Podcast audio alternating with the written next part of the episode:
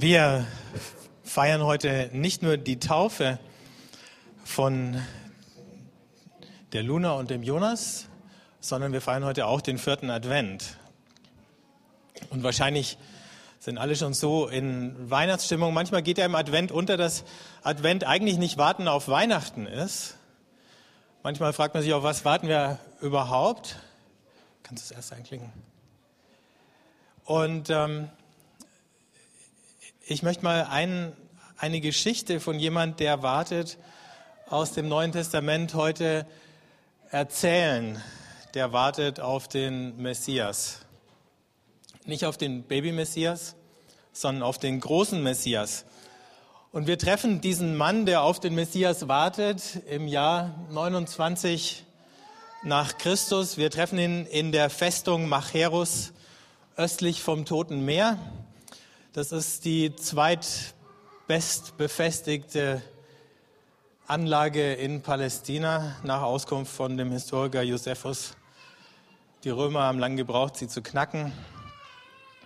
Und in dieser Festung sitzt jemand im Gefängnis, Johannes der Täufer.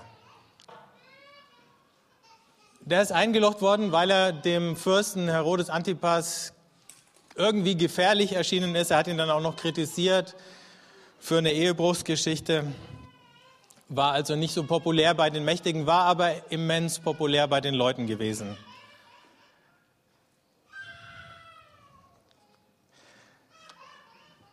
Und nun sitzt Johannes der Täufer da im Gefängnis und wir wissen nicht, wie lange er da gesessen ist. Jesus schon ein bisschen unterwegs. Waren es Wochen, waren es Monate, war es vielleicht ein Jahr?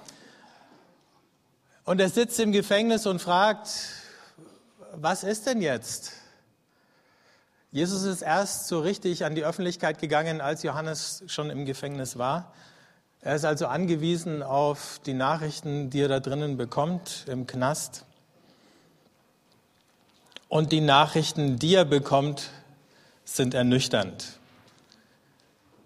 So, es gibt ja so die Bilanz nach den ersten 100 Tagen bei unseren Politikern. Es gibt ja auch Politiker, die als Messias bezeichnet worden sind und äh, wo wir jetzt nach einem Jahr ernüchterte Bilanzen ziehen hier und da. Johannes kriegt die Zeitung ins Gefängnis gebracht, auf Steintafeln, wir kennen es aus Asterix. Und er blättert da seine Steintafeln durch und liest die grandiosen Geschichten von Jesus und er fragt sich, was ist eigentlich los? Ich lese hier nur von irgendwelchen Provinzkäffern in Galiläa. Manche Namen höre ich zum allerersten Mal, die waren mir gar nicht bekannt bisher. Ähm, irgendwie hat er eine Handvoll Leute gefunden, die ihm nachfolgen, die ihm anhängen nach diesen ersten 100 Tagen oder nach dem ersten halben Jahr. Es gibt ein paar Anhänger. Es gibt ein paar Leute, die geheilt worden sind aber da ist ein Römerhauptmann drunter oder der Knecht von dem Römerhauptmann. War das Teil des Plans eigentlich, die Feinde zu heilen? Oder wie war das gedacht? Irgendwie hier oder da ist mal jemand gesund geworden. Ein paar Leute haben sich Jesus angeschlossen und er zieht immer noch irgendwie durch die Provinz, weit weg von dieser Festung, wo Johannes der Täufer sitzt. Und seine Tage haben sich nicht verändert, alles ist wie immer. Und er fragt sich, schaut so ein Messias aus? Ist das nicht Kreisklasse, was da gerade läuft?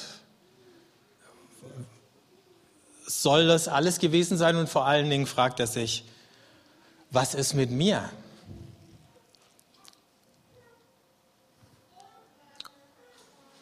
Und während er so Tag ein, Tag aus Dinge erzählt bekommt, wächst sein Zweifel. Und irgendwann hält das nicht mehr aus und er bekommt Besuch von zwei seiner Leute und dann sagt er, wisst ihr was, ihr müsst da mal nach Galiläa gehen, ihr müsst mal mit Jesus reden, ihr müsst ihn mal stellen und ihn mal festnageln.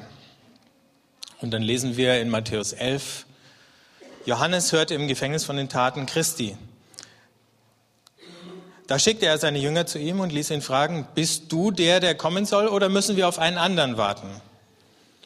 Jesus antwortete ihnen, geht und berichtet Johannes, was ihr hört und seht. Blinde sehen wieder und Lahme gehen. Aussätzige werden rein und Taube hören. Tote stehen auf und den Armen wird das Evangelium verkündet. Selig ist, wer an mir keinen Anstoß nimmt. Diese Situation ist viel eher die Situation, die wir kennen, von dem Johannes, der da im Gefängnis sitzt und sich fragt, schön, wenn irgendwo anders Wunder passieren, schön, wenn es irgendwo anders jemand besser geht, aber ich merke einfach nichts davon. Und außerdem, all diese Sachen sind doch wirklich nur ein Tropfen auf einen heißen Stein. Aber die Grundsituation hat sich nicht verändert. Und dann kriegt er von Jesus diese Antwort, die wir da lesen. Blinde sehen wieder und Lahme gehen. Aussätzige werden rein und Taube hören. Tote stehen auf und den Armen wird das Evangelium verkündet. Das scheint wie eine Kurzzusammenfassung von den Geschichten, die Matthäus in den zwei Kapiteln, drei Kapiteln vorher erzählt hat. Aber es ist noch mehr als das weil Jesus dem Johannes sozusagen einen kodierten Hinweis gibt. Es war ja gar nicht so leicht, da an der Öffentlichkeit das Messias-Fähnchen rauszuhängen, weil wenn du zu sehr auffällst, dann könnte das Gleiche passieren wie mit Johannes dem Täufer. Du wirst von dem Herrscher als Gefahr, als Bedrohung betrachtet und Weihnachten erinnert man sich an den Kindermord zu Bethlehem und dann zack, bist du schneller weg, als du denkst. Also Jesus kann gar keine so ganz direkte Antwort geben und die Frage, die der Johannes gestellt hat, war ja auch schon verschlüsselt. Also bist du der, der kommen soll oder muss ich auf einen anderen warten? Das erinnert ja fast an so eine Agentenszene. Ne? So hat er das richtige Passwort. Bist du der? Warte ich auf dich? Ne? Oder muss ich auf jemand anders warten? Und Jesus gibt eine kodierte Antwort auf die kodierte Frage. Und um die Antwort zu entschlüsseln, ups, was habe ich denn da gemacht? Muss ich nochmal durchklicken. Da war der Text. Und wenn wir ein bisschen zurückblättern in der Bibel, dann lesen wir in Jesaja 35, sagt den Verzagten, habt Mut, fürchtet euch nicht, Seht, hier ist euer Gott. Die Rache Gottes wird kommen und seine Vergeltung. Er selbst wird kommen und euch erretten. Und jetzt kommt's. Dann werden die Augen der Blinden geöffnet. Auch die Ohren der Tauben sind wieder offen. Dann springt der Lahme wie ein Hirsch. Die Zunge des Stummen jauchzt auf. In der Wüste brechen Quellen hervor und Bäche fließen in der Steppe. Und dann geht's weiter, ein paar Verse weiter unten. Die vom Herrn Befreiten kehren zurück und kommen voll Jubel nach Zion. Ewige Freude ruht auf ihren Häuptern. Wonne und Freude stellen sich ein, Kummer und Seufzen entfliehen. Jesus sagt, meinetwegen, es sind nur ein paar Heilungen. Aber es sind nicht irgendwelche Geschichten von irgendjemand, der spontan und unerklärlich gesund wird, sondern es ist Teil von einer Geschichte, die lange angekündigt und lange vorbereitet ist. Und in dem Moment, wo du die ersten Dinge davon siehst, wie sie wahr werden, da weißt du, dass der Rest dieser Geschichte wahr werden wird die vom Herrn Befreiten kehren zurück. Oder dieses Er selbst wird kommen und euch erretten. Und der Johannes, der kennt natürlich seine hebräische Bibel und er versteht den Hinweis. Und er versteht auch, dass noch eine zweite Spur hier drinnen ist, die er lesen kann nämlich aus Jesaja 61, wo es heißt, der Geist Gottes des Herrn ruht auf mir, denn der Herr hat mich gesalbt. Er hat mich gesandt, damit ich den Armen eine frohe Botschaft bringe und alle Heile, deren Herz zerbrochen ist, damit ich, und da wird er sich besonders daran erinnern, die Gefangenen, den Gefangenen die Entlassung verkünde und den Gefesselten die Befreiung. Und auch hier schauen wir ein bisschen weiter in Jesaja 61 und dann heißt es, von Herzen will ich mich freuen über den Herrn. Meine Seele soll jubeln über meinen Gott, denn er kleidet mich in die Gewänder des Heils. Er hüllt mich in den Mantel der Gerechtigkeit, wie ein Bräutigam sich festlich schmückt und wie eine Braut ihr Geschmeide anlegt. Denn wie die Erde die Saat wachsen lässt und der Garten die Pflanzen hervorbringt, so bringt Gott der Herr Gerechtigkeit hervor und Ruhm vor allen Völkern. Nochmal so ein Hinweis, nochmal so ein verschlüsselter Satz da in diese Antwort reingepackt und sagt, okay, nicht nur das, sondern auch diese Verheißung hat angefangen wahr zu werden. Die Armen hören das Evangelium.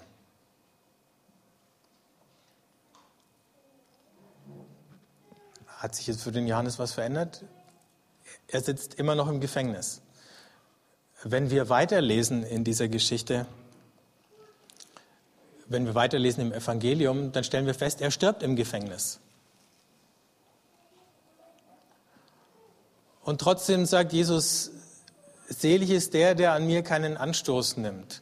Das klingt fast wie eine Drohung, aber wahrscheinlich ist es mehr so gemeint. Sagt Johannes, auf den letzten Metern, lass die Hoffnung nicht fahren. Gib nicht auf. Jetzt, wo du die allerersten Zeichen dafür siehst, dass das, worauf du immer hingelebt hast, wahr wird, verzweifel nicht daran, bloß weil es im Augenblick noch so klein ist.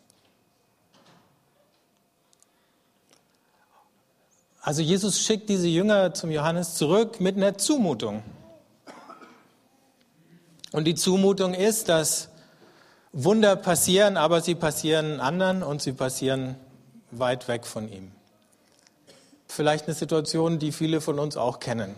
Sagen, ich fühle mich, ich bin vielleicht nicht im Gefängnis, aber ich fühle mich manchmal wie im Gefängnis. Ich fühle mich manchmal wie in einem inneren Gefängnis. Der eine wird sagen, ich habe immer mal wieder so depressive Phasen und dann fühle ich mich, als wäre ich eingesperrt. Warum hören die nicht einfach auf? Kann Gott die nicht einfach wegpusten? Jemand anders sagt, ich muss in der Arbeit unter den Kollegen oder unter meinem Chef extrem schwierige Situationen erdulden. Die pressen das Letzte aus mir heraus und manchmal mehr noch als das. Ich fühle mich wie im Gefängnis. Kann Gott es nicht einfach beenden? Jemand hat vielleicht zu Hause eine schwierige Situation. Du hast ein pflegebedürftiges Familienmitglied und das ist anstrengend und manchmal kommst du ans Ende deiner Kräfte und es gibt keine Pause und du kannst nicht weg und du sagst, ich fühle mich wie im Gefängnis. Und dann gibt es ab und zu mal Leute, die tolle Geschichten erzählen, die sie mit Gott erlebt haben, aber deine Situation hat sich nicht verändert. Hat sich irgendwas verändert in der Welt? Und ich glaube, das ist die eigentliche Adventsfrage, mit der wir uns rumschlagen, wenn wir mal vom Geschenkekaufen irgendwie durchschnaufen können und sagen, was hat sich verändert? Wir gucken zurück auf die Nachrichten der letzten Woche. Die Staatschefs haben sich in Kopenhagen versucht zusammengerauft zu, zu raufen und es hat nicht geklappt. Ähm, das Ergebnis war mager, es war enttäuschend, es ist bitter für Millionen von Leuten in der Welt, dass das nicht geklappt hat. Hat sich denn diese Welt verändert? Oder ist es nicht besser zu resignieren und zu sagen, wenn du keine Erwartungen hast, kannst du wenigstens nicht enttäuscht werden? Aber die Antwort, die Jesus hier Johannes dem Täufer gibt, ist eine andere. Wirklich verloren hat nämlich erst der, der die Hoffnung aufgibt.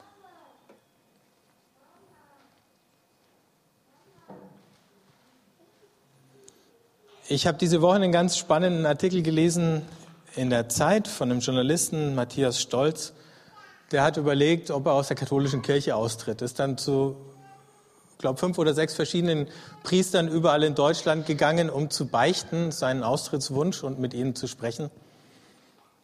Und in dem letzten Gespräch, er tritt am Ende nicht aus, kann ich schon verraten.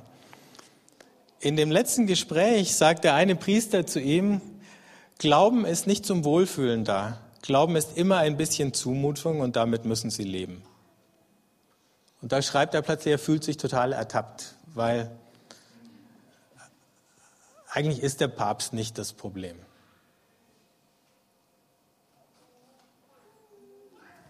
Ein bisschen die Antwort für uns heute. Für Johannes den Täufer, dem war klar, Glauben ist nicht zum Wohlfühlen da. Deswegen war er im Gefängnis.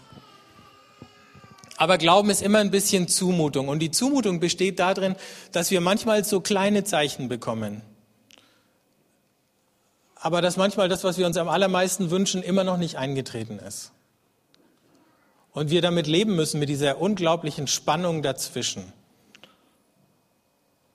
Und den Schmerzen manchmal, die es mit uns bringt, mit sich bringt. Und dass wir genauso in der Gefahr stehen wie Johannes der Täufer, an Jesus irre zu werden und zu sagen, es hat einfach keinen Sinn.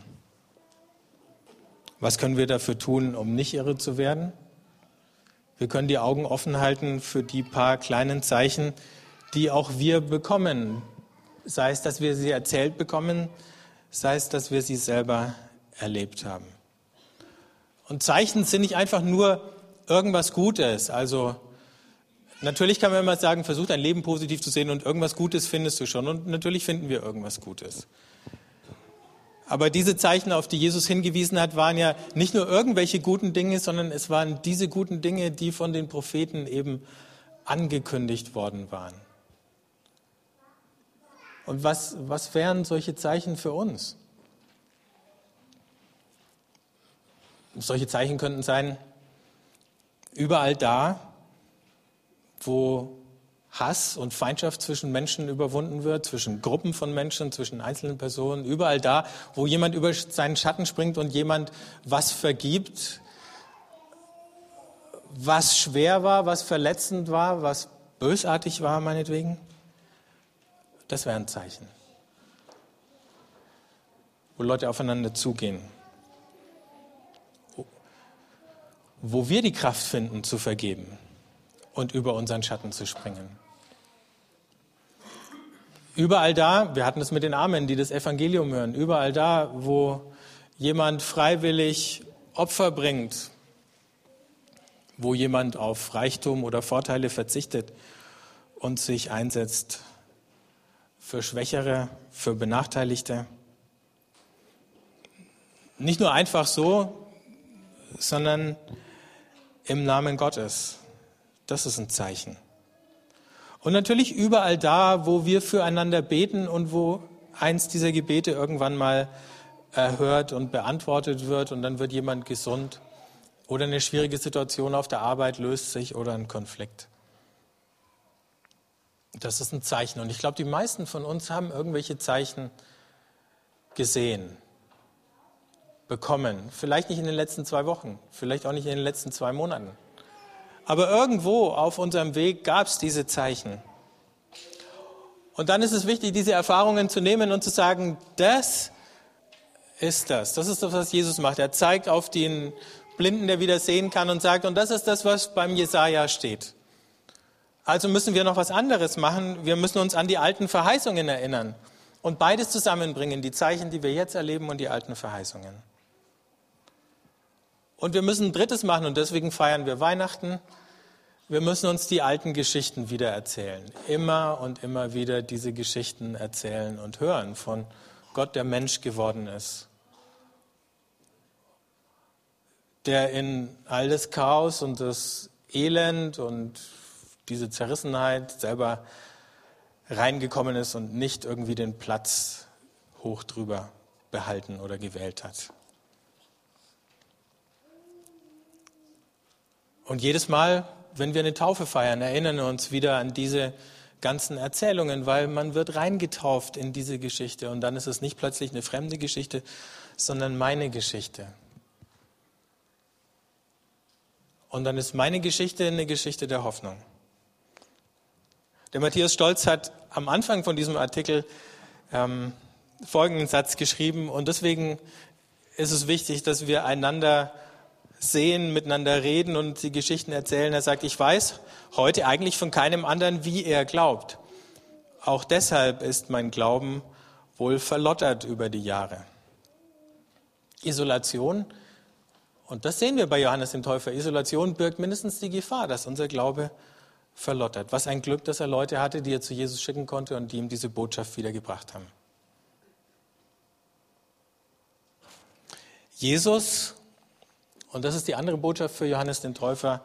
Jesus ist das große Ja Gottes. Paulus schreibt es im zweiten Korintherbrief. Er ist das Ja zu allem, was Gott verheißen hat. Auf alle Verheißungen Gottes. Alles zusammengenommen, alles als ein großes Panorama betrachtet, als ein großes Mosaik von Zusagen. Und es letzten Endes darauf rausläuft, diese ganze kaputte Welt mit den ganzen kaputten Menschen, den ganzen kaputten Beziehungen wird irgendwann wieder heil sein. Wir wissen nicht wann und wir wissen nicht, wie es genau passiert, aber wir wissen, dass Jesus die Garantie dafür ist und dass seine Auferstehung von den Toten den ersten Funken dieser neuen Schöpfung hat sichtbar werden lassen. Also es ist das Jahr auf die Verheißung auf die große Heimkehr aus der Fremde. Es ist die Verheißung von der Hochzeit von Himmel und Erde. Da, wo wir manchmal das Gefühl haben, wir erleben die Hochzeit von Hölle und Erde, wird die Hochzeit von Himmel und Erde am Ende sein. Es ist die Verheißung, dass Krieg, Kälte und Finsternis für alle irgendwann ein Ende haben.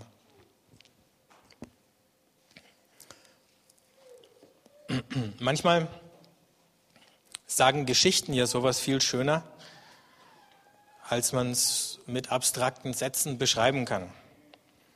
Einige von euch kennen den König von Narnia und für alle anderen, die ihn nicht kennen, nur ganz kurz, C.S. Lewis hat vor 60, 70 Jahren diese Kindergeschichte geschrieben. Narnia ist ein Land, das von einer bösen Hexe gewaltsam beherrscht wird. Und der Satz, der immer wieder vorkommt, ist, es ist immer Winter und nie Weihnachten. Da können wir uns jetzt gut reinversetzen bei der klirrenden Kälte draußen und im Schnee.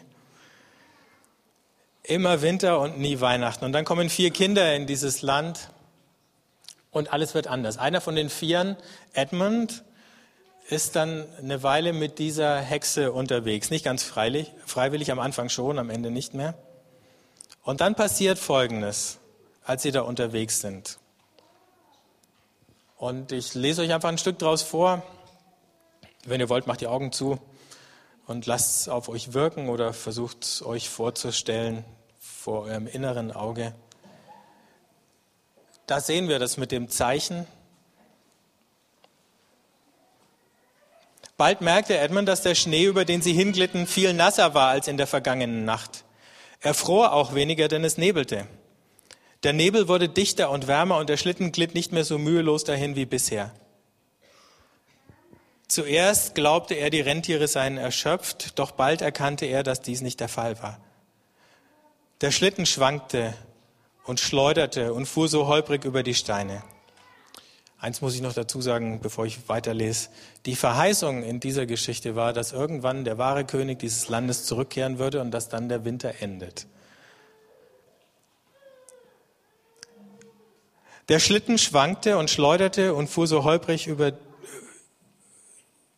fuhr so holprig wie über Steine. So fiel der Zwerg, der den Schlitten auch lenkte, auf die Rentiere einschlug, die Fahrt wurde langsamer und langsamer.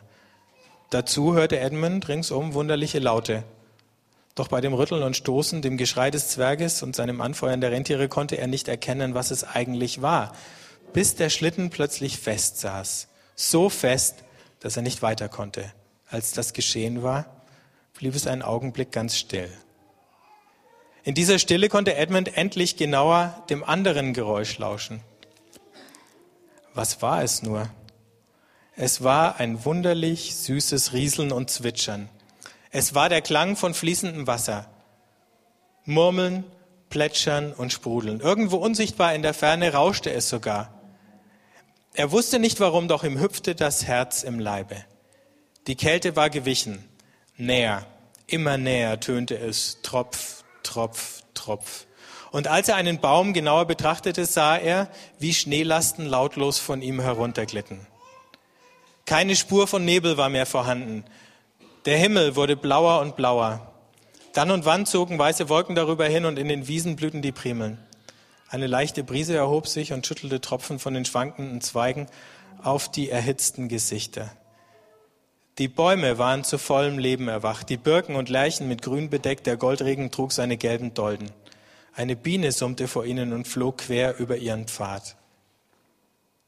Das ist kein Tauwetter mehr, rief der Zwerg plötzlich und blieb stehen. Das ist der Frühling. Was sollen wir nun machen? Mit eurem Winter ist es aus. Ich sage euch, das ist Aslans Werk, das hat er getan.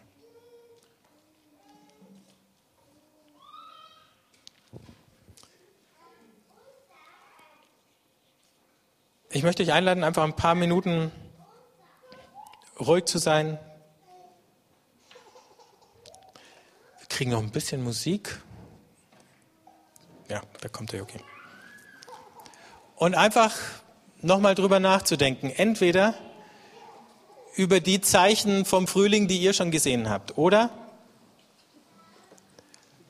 euch Zeit zu nehmen, Gott einfach mal euer Herz auszuschütten und wenn ihr euch, wenn ihr euch beklagen möchtet über das Gefängnis, in dem ihr sitzt und aus dem ihr gerne raus wollt,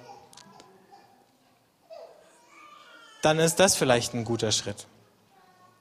Und drittens ein Angebot ähm, für alle die, die spüren, alleine nachdenken, alleine beten ist gut, aber ich brauche jemand oder ich hätte gern jemand, der mir einfach einen kurzen Segen gibt oder für mich betet.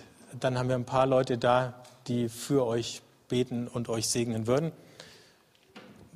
Genau, und die findet ihr drüben, also von mir aus links, von euch aus rechts, da an der Wand. Zu zweit. Und ihr könnt einfach hingehen und entweder was sagen oder auch gar nichts sagen. Und äh, die segnen euch und beten für euch. Für alle anderen, die sitzen bleiben, ähm, eben lasst euch anstecken von dieser Hoffnung. Und lasst euch neu Mut machen, zu warten darauf, dass nicht der Winter da draußen, aber der Winter, in dem unsere Welt, unsere kleine Welt und unsere große Welt sich befindet, ein Ende hat und dass die ersten Tropfen von Schmelzwasser euch hinweisen auf den Frühling. Ich würde gerne noch beten für uns alle.